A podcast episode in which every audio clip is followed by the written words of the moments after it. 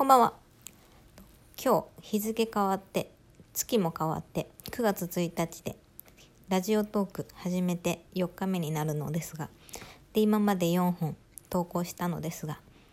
このねラジオトークめちゃくちゃ楽しいですね。これは完全にハマってしまいました。なんかこう似たようなラジオアプリとかもあるしまあ昔からの文化だったらツイキャスとかニコ生とかマヤと YouTube とかいろいろあると思うんですけど、まあ、何より手軽さがいいですよね。この iPhone パッと押しただけで配信できるっていうのはズボラにはありがたい限りです。あとねやっぱその12分って縛りもねいいんですよ。タラタラ喋りすぎずに。なんかね時間制限ないとね結局いっぱい喋っちゃってね。多分1時間ぐらい下手したら喋っちゃうんですよ。だから12分って決められてたらそれ以内で手短にパッて話そうってなれるので。あとね生じゃないのもいいですね。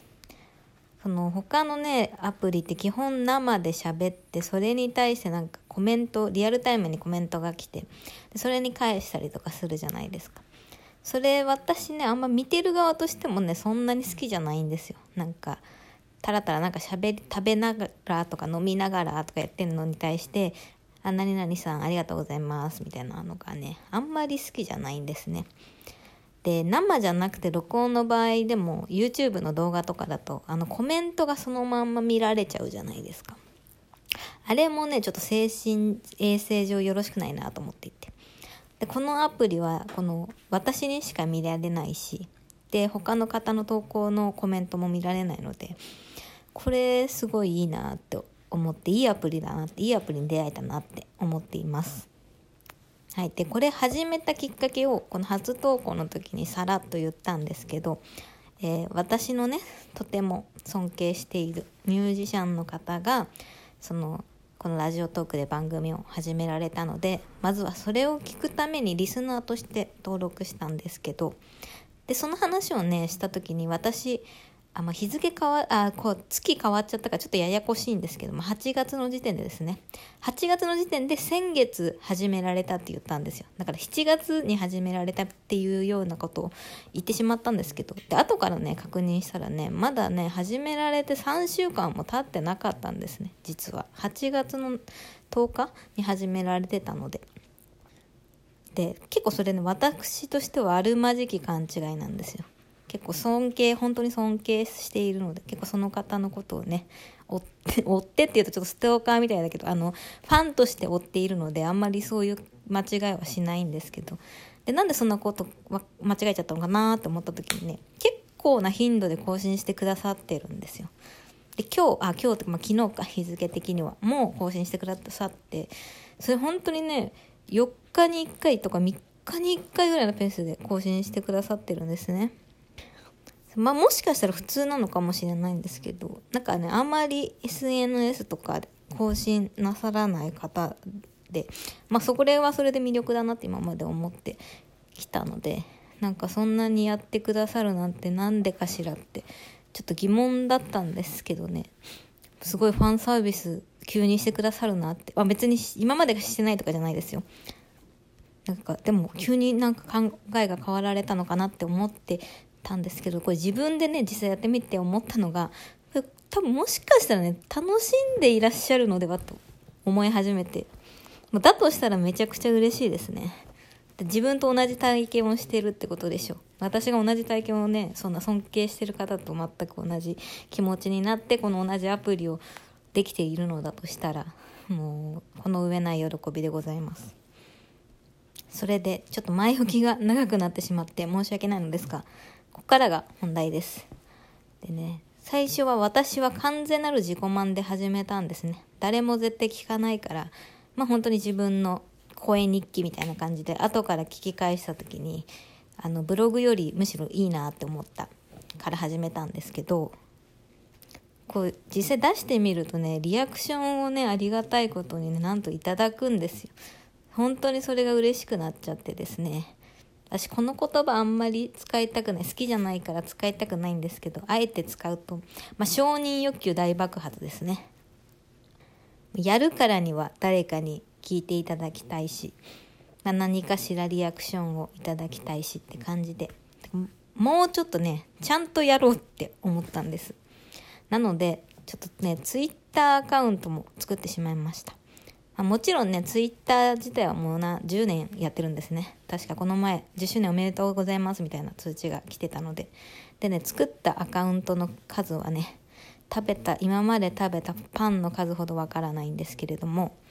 でねももちろんその尊敬している方がつぶやけば何かしらリプライを送るクソオタクとしても活動しておりますが。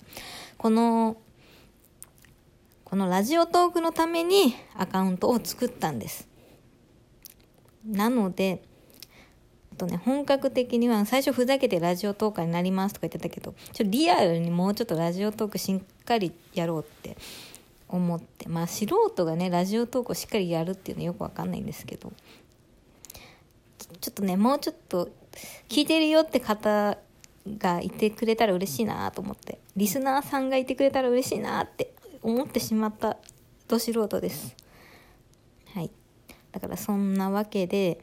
ツイッターも作ったのでよしよければこの質問から何かいただけるのもものすごく嬉しいですしツイッターに何かしらいただけるのもものすごく嬉しいのでよろしくお願いします。はい。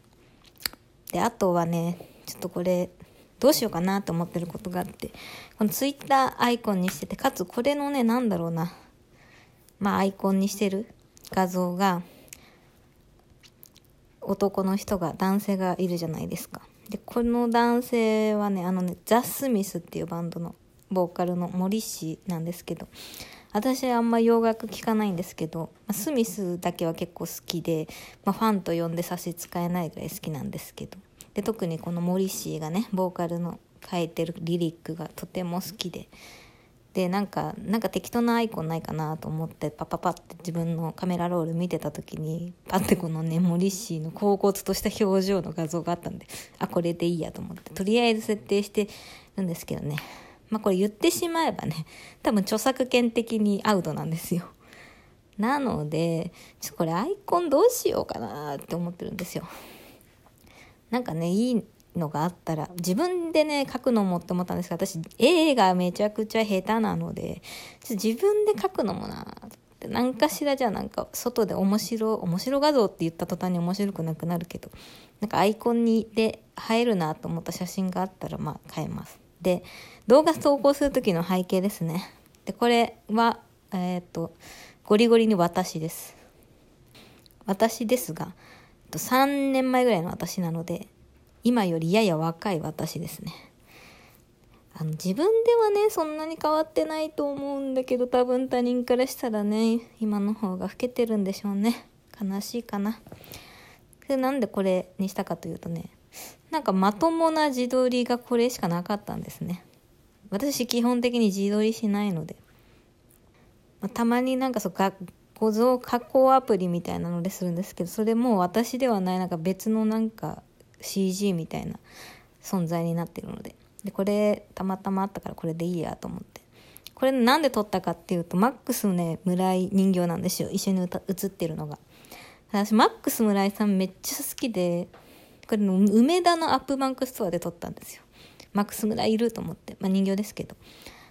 あのね本物のマックス村井さんと実は写真撮ったこともツーショット撮ってもらったこともあるんですよ。でだからその写真でもいいかなと思ったんだけどなんかその写真よりもこっちの方がまあ、ね、マスクしてるでしょ？私が。まあ今の時代っぽいなと思ってこれ3年前に撮ったんだけど。でもこれね、ラジオだから、顔さらす必要なかったなってよく考えたら思ったんですけど、まあ、この実況者とかよくマスクして目だけ出してるじゃないですか。なんかそれもなんかまあラジオの人っぽいかなと思って、とりあえずこれにしてます。でね、一番の問題。このツイッターのね、名前をね、まあ、本名、まあ、今登録してる名前も本名、アスカっていう本名なんですけど、ゴリゴリに。どうしようかなと思って、なんかもうちょっとなんか本名じゃなくて、別のなんか名前でやろうかなと思ってて、だからツイッターの方にはカッコ仮をつけてるんです。なんか、DJ ネームみたいなの、DJ アスナガとかにしようかなとか思って、まあゴリゴリに滑ってるんですけど、まあ、このね名前問題をちょっとどうにかしたいなって話を今度します。今したけど今度さらに掘り下げてします。でこのでラジオタイトル名「整理番号1番です」は適当に決めたんですけど自分にとって一番テンションの上がるな単語なんだろうって思った時にねすぐに出てきたのが整理番号1番だったんで。でこれはいい加減な気持ちでつけたんですけど案外ねしっくりきているのでこれはまあ変えなくていいかなって感じですね。これはまあ整理番号1番っていうのはライブ好きの人だったら誰しもがテンション上がる単語なので。はいということで番外編にしては長くなってしまいましたが改めてよろしくお願いします。まあ何かしら本当にリアクションをいただけたらとっても嬉しいです。よろしくお願いします。バイバーイ。また会いましょう。